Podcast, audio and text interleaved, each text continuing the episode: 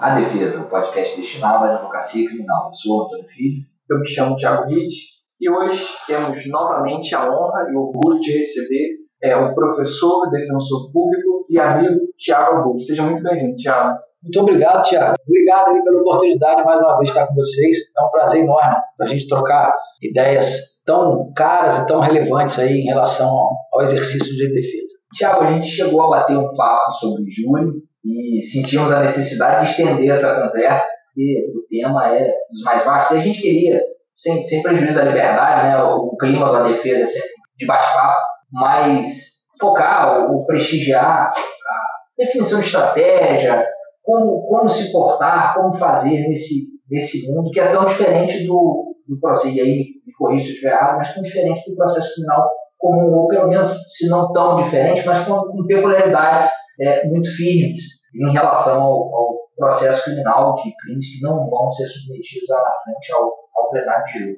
Partindo dessa, dessa lógica, na sua perspectiva, em que momento, onde que começa a preparação para aquilo que lá na frente poderá ser um plenário de julho? De onde é o start ideal para que a defesa comece a atuar? Não tenho a menor dúvida, Antônio, e sua pergunta é muito valiosa. Eu não tenho a menor dúvida de que ela começa a partir do primeiro minuto que você tem possibilidade de contato com o caso. O mais relevante é que isso seja o quanto antes. Então, se desde o inquérito você tiver a possibilidade de trabalhar um caso concreto, é a partir dali que começa o plenário. Porque a história vai ser levada do início ao fim. O fim é o plenário, mas a história já começou. Né? E eu costumo dizer para as pessoas que, na verdade, o plenário é mais a colheita daquilo que você plantou, o sucesso ou o insucesso do que você plantou e como você plantou. Plantou no sentido né, é, é, é real e não de plantar, inventar coisa, mas é, é de efetivamente investir ali na, na, na produção. É um tema também muito caro a mim, que é a investigação defensiva, a produção de prova, as pessoas têm preguiça hoje de fazer prova, né, de produzir prova. É, aquela, aquela, aquela história de você fazer uma, uma, uma defesa preliminar rolantíssimo e caio, isso não existe mais. Né? Então a gente precisa dar ao acusado, à acusada, dar ao réu a chance dele se defender de fato. Então é, é, eu acho que a defesa começa a partir do primeiro minuto e se puder ser no inquérito, se puder ser o quanto antes, é muito válido. Para a produção de prova, porque quanto mais próximo do momento do crime, mais prova é possível de ser produzida. E por, mais, por muitas das vezes, Antônio, vamos falar de um caso que não é de, de, de, né, de um crime que não é, pode até ser, mas não é genuinamente do tribunal do júri, se ele tiver conexo ele até vai, crime de estupro. Você milita na advocacia criminal, eu militei na defensoria criminal por muitos anos, hoje estou lá no, no núcleo de família, mas não deixo de estudar direito penal e processo penal. Quantas vezes nós vimos um exame de corpo de delito no acusado num crime de estupro? É raríssimo. É raríssimo. Se você pega um caso desse, em que você tem uma negativa de autoria, o sujeito diz assim, eu não estuprei, você está lá, lá, na delegacia e fala assim, doutor, submete ao acusado à perícia. Ele está dizendo que ele não estuprou. A mesma coisa a gente leva ao homicídio. Oh, você disse que não matou, vamos fazer o exame nele, velho. Vamos fazer o exame. Então você tem a, possibilidade, porque ali né, a, a cena ainda está quente, Sim. não esfriou, da produção da prova. Então eu acho que para o plenário isso é muito importante, porque você vai caminhar, e às vezes chega no plenário, né? Você consegue matar antes do plenário, quer porque o Ministério Público vai se convencer e não vai oferecer denúncia, quer porque o desfecho não vai ser a pronúncia lá no, no final da primeira fase. Então, o quanto antes é melhor. O processo criminal é um processo que, quando se vai definir estratégia, há, há alguma angústia em se definir, às vezes, sigo por aqui, sigo por ali, principalmente para quem está iniciando a advocacia, mas acho que você pode dizer isso melhor que nós, mas talvez isso acompanhe a gente pela, pela advocacia criminal inteira, porque as consequências podem ser muito pesadas a quem a gente defende. Mas forçar muito a produção de uma prova mirando um resultado imediato na primeira fase, às vezes não pode deixar o pescoço na reta para um plenário ruim? Enfim, como, como equilibrar isso? Antônio, olha só, a primeira coisa é a seguinte, eu acho que você tem que saber do que você está falando. Muitas vezes, na nossa militância, a gente vê determinados profissionais atuando que não tem um cacuete, quer porque não atuam naquela área, quer porque não estudam aquela temática. Então, o direito penal e o processo penal, eles são assuntos muito sérios por conta exatamente da relevância e da consequência de uma condenação. Então não é lugar para aventureiro. Essa, essa é a primeira coisa. As pessoas têm que ter a noção do senso de responsabilidade, porque ali está em jogo a liberdade de, de um ser humano. Então, essa é a primeira observação. Agora, em relação a essa produção da prova, é claro que a gente não vai inventar a roda, né? A gente parte do diálogo que se tem com o investigado, com o acusado, e a gente vai produzir aquilo que, que a gente acha pertinente de acordo com a versão que o acusado deu. Enfim, se o acusado efetivamente consegue né, te passar efetivamente aquilo que aconteceu, e se aquilo que aconteceu, segundo o relato do acusado, te leva à absolvição, eu acho que não tem problema nenhum você produzir a prova quanto antes. Agora, o juízo de valor é esse que você tem que fazer. Né? Será que isso vai me redundar numa absolvição e seria importante eu produzir isso agora, desde já? Ou, não, isso aqui não é caso de absolvição, essa é uma prova para trazer, por exemplo, uma causa de diminuição de pena, essa é uma prova para trazer uma outra, uma outra circunstância que melhore a situação desse acusado. Aí você pode deixar para frente. Então você tem que aquilatar qual é a consequência daquele fato que lhe foi contado e que a prova tá, vai ser produzida sobre ele, vai levar na vida do, do acusado. E isso é o, é o, caso concreto que vai te dizer. Num caso você vai fazer agora, porque te interessa fazer agora, no outro caso você vai deixar para depois. Porque às vezes o silêncio também é importante. Sim. Porque quando você, quando você sabe de fato o que aconteceu e você né, é, é, é, é entende que é melhor não produzir a prova, a sua opção é ficar, é ficar quieto. Né? Não que o réu tenha que ficar quieto, mas você não fomentar a atividade de produção de prova. Então isso vai ser aquilatado em cada caso concreto. Não tem como você fazer uma receita de bolo dizer, ó, é, vai ser assim. É, a gente bate muito nisso daqui, que parece que as pessoas querem uma receita que funcione 100% dos casos. Né? Uma forma que a gente sempre fala que não existe isso. sumária. É. e até porque pode ser que em algum caso, nós mesmos já tivemos um caso assim, né, Antônio? Que nem mesmo o réu saiba identificar, por exemplo, um caso de homicídio, de tiro. Nem mesmo ele pode saber identificar aonde que o tiro pegou e de que maneira isso vai ser compatível com o que ele vai falar ou com o que ele não vai falar. Então, de fato, existem né, variáveis que devem ser levadas em consideração nessa definição. É o primeiro caso que eu conto no Entre Putas Atos e Juízes, no primeiro capítulo, encerra o primeiro capítulo, é o caso da Amara Lúcia. E efetivamente esse caso é um caso muito interessante. Por quê? Porque ela confessou na delegacia, mas confessou seco, dizendo assim: olha, matei o meu marido, ponto final. Ela vem em juízo e diz: matei o meu marido. Mas tinham circunstâncias ali que eram esplendorosas para serem utilizadas pela defesa. Ela era violentada pelo marido, ela era, ela era agredida pelo marido, os filhos eram espancados pelo marido. Quando o fato aconteceu, ela estava grávida, esperava uma criança e o marido agrediu ela no dia do fato, no dia do homicídio, e nada disso foi contado por ela. Por quê? Porque ela não conversou com um profissional habilitado para saber o que era importante ela contar. Para ela, o que era importante era assumir a culpa e dizer, de fato, eu matei o meu marido. E o resto? A justificativa, embora a morte não seja algo desejável, ela é algo que acontece por vezes o direito dá a oportunidade de retirar o caráter ilícito do fato para quem pratica o homicídio, mas para ela isso não era importante. E o que trouxe a legítima defesa dela foi exatamente as circunstâncias que circundavam o fato e que para ela era de sua menos importância. Não tinha nada de sua menos importância, era muito importante para a tese da absolvição. Aquilatar isso é o, é o caso concreto que vai dizer. Não tem jeito, não tem. Que não, o que serviu para Mara Lúcia pode não servir para José, para João. Sim.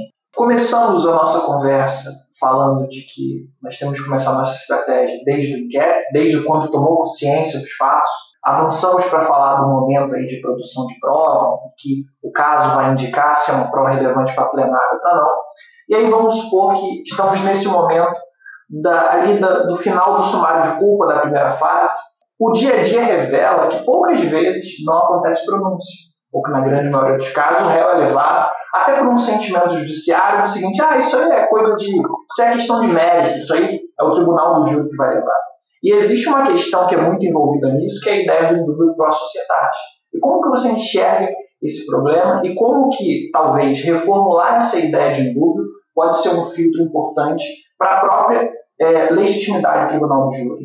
Olha, eu acho muito importante sua pergunta, tem até um, um não sei nem se eu tenho até um artigo sobre isso, porque o que, que acontece? É, esse é um dogma que foi criado que não existe em lugar nenhum. Porque, em verdade, o único indúbio que existe é indúbio, indúbio pro réu e não indúbio para a sociedade. Não existe indúbio a sociedade. E quando se aprecia na decisão de pronúncia, julgando com base no indúbio a sociedade, você tem uma deturpação aí, primeiro, porque ali o juiz não está julgando mérito. Se ele não está julgando mérito, e se você pegar né, a profundidade da, da cognição naquele momento, ela não é uma cognição exauriente. Então, se ela não é uma cognição exauriente, você não tem juízo de certeza ali. Você só pode ter dúvida se você vai exercer um juízo de valor que leve a certeza ou a dúvida. Então, ali você não é, não é o momento para você falar em dúvida porcaria nenhuma. Nem em dúvida para o réu, nem em dúvida para a sociedade. O que o juiz tem que dizer é o seguinte: existe indício ou não existe indício? Esse indício, para ser reconhecido, ele tem que ser necessariamente produzido sob crime contraditório, dando a defesa do processo legal. Ou seja, na fase de instrução judicial. Esquece o que tem inquérito. É isso que ele vai aquilatar. Então há essa deturpação no sentido de que há indúbio, não existe indúbio para a sociedade. Primeiro, que não existe esse dogma no ordenamento jurídico. O único dogma que existe é indúbio pro réu. E segundo, que naquele momento processual ele não está na profundidade do juízo de certeza. Ele não está valorando aquela prova como se ele fosse um julgador. O julgador é o júri. Ele só vai valorar aquela prova como julgador se ele for absolver o réu. Que a única possibilidade que ele tem de julgar mérito ali é absolver o réu, que é a absolvição sumária. Do contrário, para pronunciar, ele não vai invadir a prova. Tanto é que ele tem que ser comedido. Ele não pode extrapolar, ele não pode extravasar, sob pena de invadir uma esfera de competência que não é dele, que é do Tribunal do Júri. Então há uma completa deturpação que virou um dogma que você vê isso repetido zilhões de vezes nas decisões. Dos juízes de primeiro grau, dos tribunais e, por que não dizer, muitas vezes dos tribunais superiores a coisa começa a ser questionada na doutrina, quebrando dogmas, aí você tem alguns doutrinadores que param para perceber isso e começam a falar isso. Sobretudo por quê? Porque a defesa começou a produzir doutrina. A gente estudou por livro de juiz, a gente estudou por livro de promotor, e quando a gente começa a estudar por livro de, de defensor, de advogado, a gente começa a ver que a preocupação é outra. Então, quando a defesa começa a produzir academicamente, essas questões começam a vir à baila. Então, uma doutrina mais moderna, moderna no sentido de ser uma doutrina forjada pelo novo, que é a defesa trazendo essa, essa contribuição doutrinária, você tem esse questionamento. Então, você vê, você tem obras hoje que se dedicam exclusivamente a esse tema como você tem partes de livro que, quando tratam do juízo de pronúncia, tratam desse assunto. Quando eu estudei lá na faculdade, há trocentos anos atrás, isso não existia. Era o dogma do indúbio para a sociedade, que de fato não existe. Então, isso é uma deturpação que ela precisa ser afastada. Você não, o juiz não pode ali julgar apreciando fazendo um juízo de valor como se ele estivesse sentenciando. Na sua resposta, já que você fez uma, uma, referência à necessidade de aquilo que vai embasar a pronúncia ser prova efetivamente, portanto, ser algo produzido no curso da, da instrução processual. E o STJ recentemente proferiu decisão no sentido de entender nula uma pronúncia ocorrida com, focada e calcada exclusivamente em elementos produzidos no inquérito. Como é que você avalia essa, essa decisão? Antônio, eu em primeiro lugar, preciso registrar aqui a minha felicidade de ver o rumo que a sexta turma do STJ tem tomado na contenção ao poder punitivo. E, sem sombra de dúvidas, todos ali estão imbuídos nesse, nesse espírito é, e a gente vê uma, uma, uma posição de muita ênfase a isso do ministro Rogério Schietti, né, que inclusive foi relator desse caso a que você se refere, e de tantos outros casos que têm servido de paradigma, como é o caso do reconhecimento por fotografia, que ele não tem reconhecido valor probatório a isso, como têm sido os casos discutidos na ambiência do Superior Tribunal de Justiça que se relacionam ao que é fundada suspeita para abordagem policial, para legitimar uma violação domiciliar, para legitimar uma, uma, uma revista pessoal, enfim.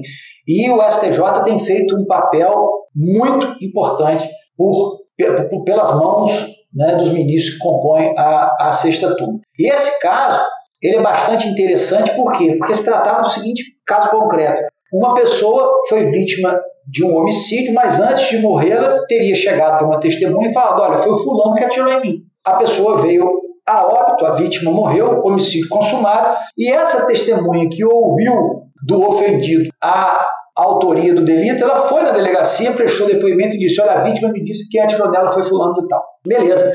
Essa testemunha que participou lá do inquérito policial, ela não foi ouvida nem na primeira nem na segunda fase. Sabe-se como esse sujeito foi pronunciado. Porque houve a pronúncia, ele foi julgado pelo tribunal do júri e, pasme, foi condenado. Isso aconteceu no Amazonas. E aí a defesa recorreu, a decisão foi mantida no tribunal local e o STJ teve a oportunidade de julgar um recurso que dizia que a decisão era manifestamente contrária à prova dos autos. E aí vem a novidade. Por quê? Porque a sexta turma com a relatoria do ministro Schietti, diz o seguinte: olha só, esse caso antecede, o problema desse caso antecede a decisão manifestamente contrária à prova dos autos. Esse caso é um caso de inexistência de prova. De inexistência de prova no seguinte sentido: não houve prova produzida sob o crivo do contraditório, sob a égide do devido processo legal da ampla defesa, ou seja, na primeira fase não se produziu nada. Esse camarada sequer tinha que ser pronunciado. Então, nula não é a sentença condenatória, nula é a decisão de pronúncia. Então, se reconheceu a nulidade da decisão de pronúncia num recurso que se insurgia contra uma sentença condenatória. Entendeu? Então, o STJ vai lá atrás e anula a decisão de pronúncia, dizendo: olha, o que vem do inquérito, com base no artigo 155 do Código de Processo Penal, ele não pode ser utilizado aqui com exclusividade para levar ninguém a um julgamento perante o júri ou, quiçá, uma condenação. Então, por conta disso, foi anulada não só a sentença condenatória, como a decisão de pronúncia. Então, esse caso volta para o juiz de primeiro grau, que deve proferir uma decisão, a prova já está produzida, já está encerrada a instrução, que deve ser de pronúncia. Tiago, todos nós três aqui somos professores, né? E embora exista um, um esforço da nossa parte, quando ensina alguma matéria, em demonstrar todas as correntes, tudo que se produz sobre aquele tema, é inegável que há muito da gente, há muito da nossa visão naquilo que a gente passa aos nossos alunos. Tem até uma frase da Clarice Lispector que diz assim: Tudo o que não sou não pode me interessar, é impossível ser além do que se é. E eu sempre tive a impressão, ainda quando estudante, que quando eu li um livro, por exemplo, do Fernando Capete e do Auri Lopes Júnior, parecia que eram matérias distintas. E nós estamos aqui falando sobre a questão do duplo processetate, a questão também da, dessa prova para pronunciar, que não pode ser exclusiva com base no inquérito, mas é possível que alguém que esteja ouvindo a gente possa já ter se deparado com, com juízes que continuam sustentando isso, continuam fazendo isso. E qual mensagem que você deixaria para essa pessoa que num campo ouve, né, a gente falando sobre sexta turma, sobre tudo mais, mas que na prática de repente vê uma outra coisa? A primeira, o primeiro conselho é dizer que a vida é luta, né? É, a gente não pode desistir. Em primeiro lugar, porque, óbvio, que quando você faz uma interpretação, até do próprio processo, se você for filiado a uma ideologia da defesa social, como muitos juízes são, para eles o processo serve para a defesa da sociedade. E aí você traz a visão antagônica do Capês, por exemplo, com a do Auri, e aí basicamente isso. Quando você tem um promotor de justiça escrevendo, ele está dizendo assim, olha, esse processo serve para proteger a sociedade contra o acusado que praticou uma conduta delituosa. Ao passo que a visão do Ari do processo é o seguinte: não, o processo é uma contenção ao poder do Estado. Porque o Estado ele abdica de seu poder quando ele cria o processo. O Estado podia deixar de lado o processo e dizer assim: eu posso botar o sujeito na forca sem processo. Porque o Estado pode tudo. E o Estado não fez. O Estado escolheu, pelo avançar da civilização, o caminho do processo como o caminho para dar a possibilidade da defesa se manifestar, do réu ser ouvido, das provas serem produzidas com mais tranquilidade, porque a celeridade não pode se confundir com assodamento e com injustiça. Né? Enfim, então, são visões do mesmo processo de fins diferentes a que eles se destinam. Então, isso está carregado no livro deles. Né? Você tem um livro que é uma coisa falando do processo, que é outra coisa falando do mesmo processo. E isso, isso vai influenciar o sujeito que acusa, o sujeito que defende, o sujeito que profere a decisão. Porque o processo é um campo de beligerância de posições antagônicas. Portanto, é, é, é, perder aqui não significa que você não vai ganhar lá na frente, ou ganhar aqui não significa que você vai perder lá na frente. Na verdade, você precisa, e aí entra, né, inclusive, a teoria dos jogos, para você saber como você conquista aquela pessoa, saber o que ela quer ouvir. Porque eu já trabalhei, Tiago, com um juiz que as pessoas diziam assim, pô, o sujeito é condenador. É condenador. Mas o estupro ele absolvia, a embriaguez ao volante ele absolvia, o descaminho ele absolvia, a insignificância ele reconhecia. Então, você começa a compreender aonde você consegue entrar naquela, naquela porta ali da justiça e como é que você consegue convencer. Então é isso, é você entender o processo como um jogo e entender como é que você vai conseguir convencer aquele que é o destinatário é do, do, seu serviço, do produto do seu trabalho. E é isso que você tem que fazer. Ter a base dogmática é fundamental, mas você não pode esquecer que o processo é dinâmico e que você tem que considerar quem são os sujeitos que estão participando daquele jogo junto com você. Né? Por óbvio, por óbvio. Sem, sem, sem dogmática a gente não anda. Mas só com a dogmática a gente sai do processo e vai para o professor. Porque aí né, você está na sala de aula, você está falando de, de exemplo de laboratório, que a gente tenta hoje colocar nos casos do cotidiano, porque né, o matar alguém está aí em todas as esquinas, infelizmente, muitas vezes pela mão do próprio, próprio Estado, enfim. Mas é uma coisa que a gente tem que entender que o processo ele é vivo. Né? Embora ele pareça um, um, jogo de papel, né? mas ele é vivo porque os atores são vivos. E os atores, enfim, têm as suas ideologias e a, a sua forma de, suas formas de encarar a vida. Chega um momento que, com estratégia, sem estratégia, errando, acertando, os processos chegam ao plenário do júri. E aí a gente precisa se preparar para o plenário. Qual que você acha desse, desse recorte do plenário, né, a preparação dele, até propriamente ele, que seria ali uma coisa que você fala assim, ó, aqui tem que ter um cuidado especial, porque isso aqui pode estragar toda a argumentação, toda a coisa. De todo momento, o que, que você destacaria? Tiago, eu acho que o mais difícil para tornar o seu caminho vitorioso é você conseguir colocar o jurado no lugar do réu. Se aquele fato te leva a colocar o jurado no lugar do réu, você pode ter certeza que possivelmente seu resultado será exitoso. Porque o, o jurado vai olhar para o réu e vai dizer assim: eu no lugar dele faria a mesma coisa. E aí, quando você se coloca no lugar do outro, que é o lugar mais difícil de você né, frequentar, que é o lugar do outro, quando você se coloca no lugar do outro, você entende e justifica aquele ato que você também praticaria. Então, de uma maneira geral, todos os atos que possam impedir que você coloque o réu no lugar do outro e que leve a um afastamento da humanidade daquele réu para o jurado, eu acho que você tem que evitar. A começar pela roupa que ele usa. Por que, que ele vai de verde? A começar pela algema que ele não, ele não deve usar. Porque o jurado, quando olha o sujeito com aquela roupa de presidiário, com aquela algema, ele não se coloca no lugar daquele sujeito. Tudo isso faz parte de uma encenação que no final, de uma simbologia, que no final das contas interfere no julgamento daquela pessoa. Porque você não sabe por que aquela pessoa vai ser condenada ou vai ser absolvida, porque o jurado não justifica. E você não sabe desse, desse jurado como é que ele quais são os preconceitos que ele carrega. Eu ouvi de jurado já que determinadas profissões, quando o réu se declarava, ele estava condenado na declaração. No interrogatório, quando ele dizia, olha, eu, sou ajudante pedreiro, o cara dizia pra, disse para mim uma vez, pelo ajudante pedreiro é profissão de vagabundo. Porque todo acusado que não tem serviço, ele diz que é ajudante pedreiro. Você pergunta a obra que ele está trabalhando, ele não sabe. Você pergunta quanto é que é o quilo do cimento, ele não sabe. Você, entendeu? Enfim, então, é o preconceito que o cara trouxe da vida dele. E você tem que estar tá preparado para tudo isso. Por mais argumentação que você vai trazer ali, por mais fato que exista ou que não existe, enfim, o jurado é isso. O jurado é, tem essa, essa, essa peculiaridade de não justificar. Então, o que eu procuro sempre me atentar é produzir, seja no discurso, seja nas provas que serão apresentadas em plenário, situações que levem ao jurado a compreender e se colocar no lugar do réu. Esse afastamento da humanidade do jurado em relação ao réu, se você se colocar no lugar do outro, se você, na verdade, se o jurado se colocar como o outro, se colocar como o diferente, você pode ter certeza que esse réu vai tomar pau.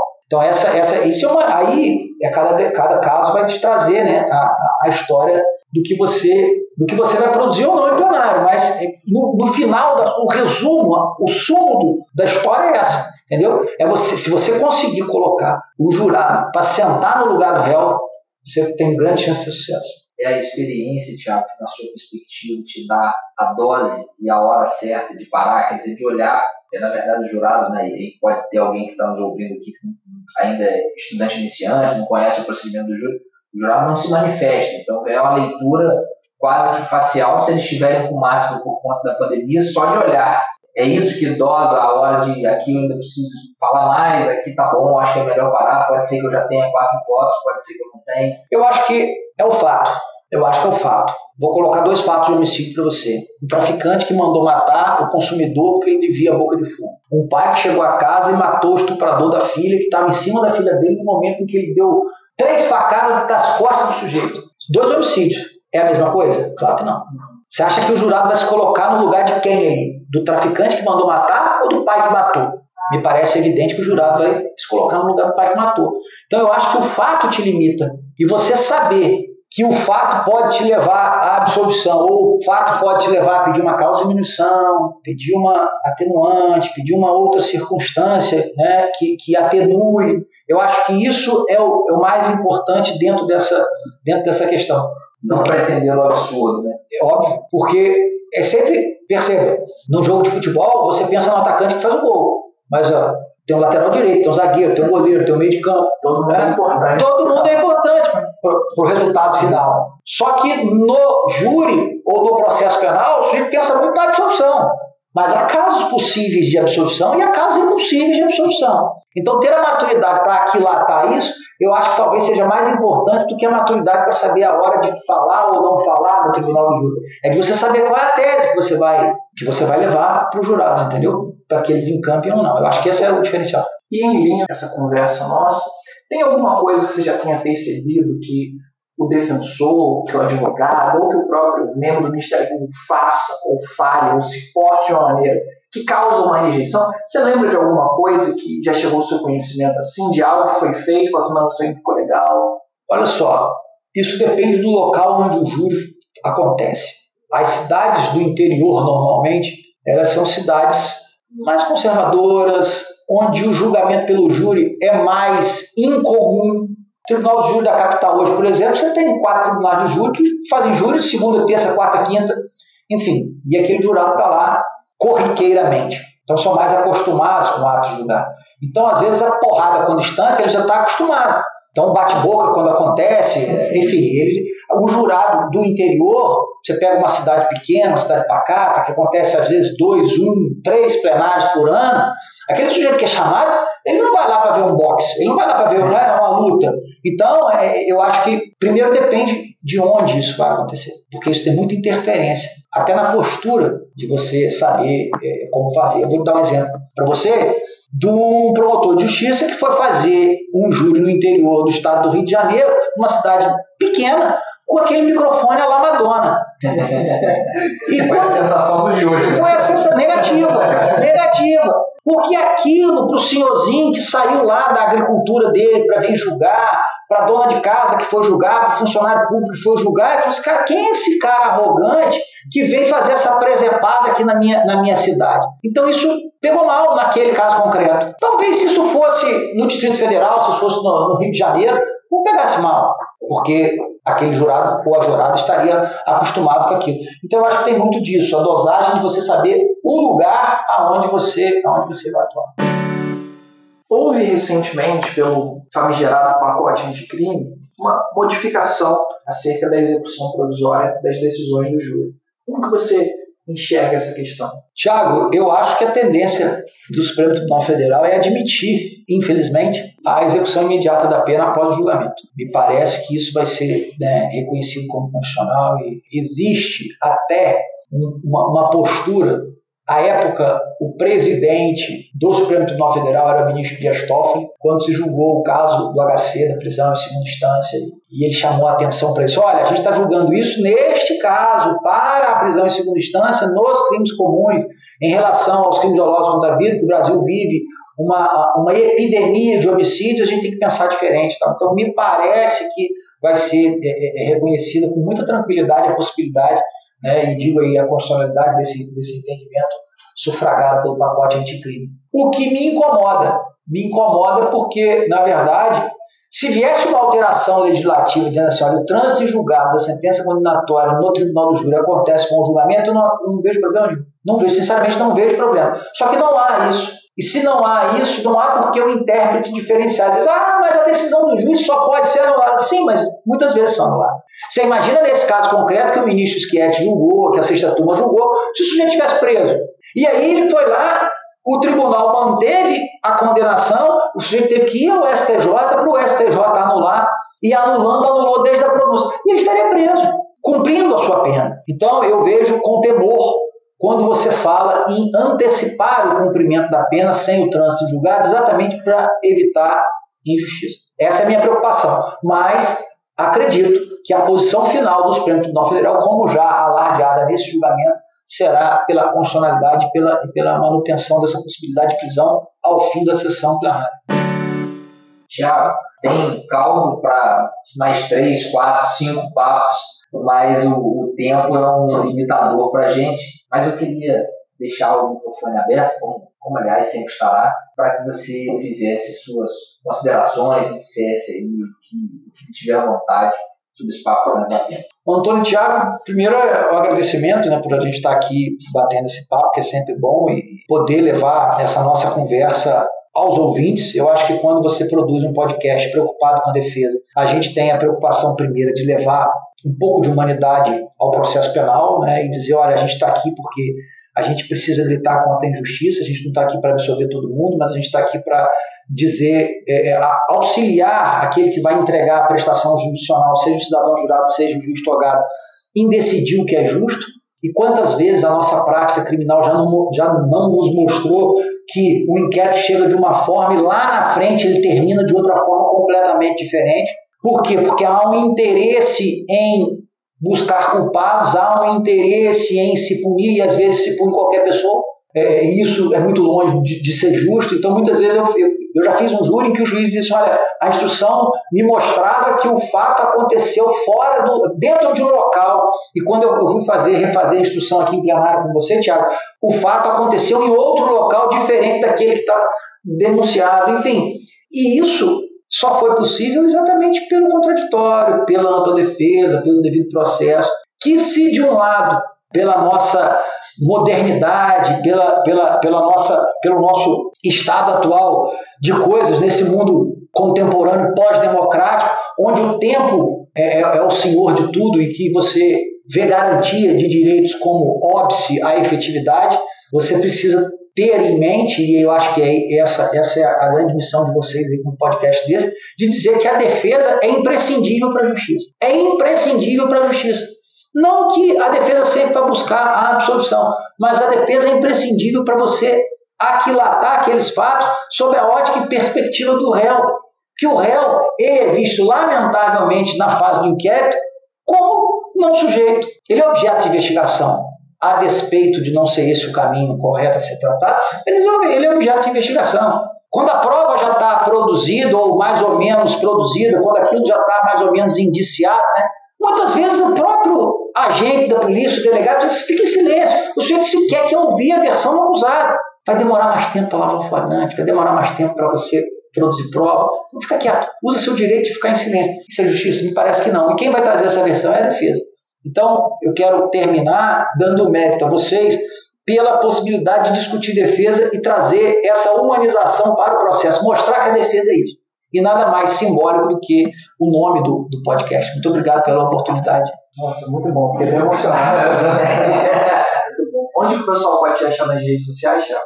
Pois é, eu sou meio distante de rede social, mas me vi obrigado a abrir o Instagram recentemente é o Thiago Underline Abud, é o Instagram. Então as pessoas me acham por lá, a rede está tá aberta e, vez ou outra, eu publico alguns julgamentos interessantes, algumas coisas que eu acho interessantes que estão acontecendo aí no mundo do direito e é um, um caminho para acompanhar o que eu, que eu tenho visto. Tá ótimo. Prazer muito grande recebê-lo. Com certeza, uma grande honra para a gente e teremos, se Deus quiser, a oportunidade de bater esse papo mais vezes, gravar mais vezes aqui na defesa. Um abraço a todos os ouvintes. Um grande abraço.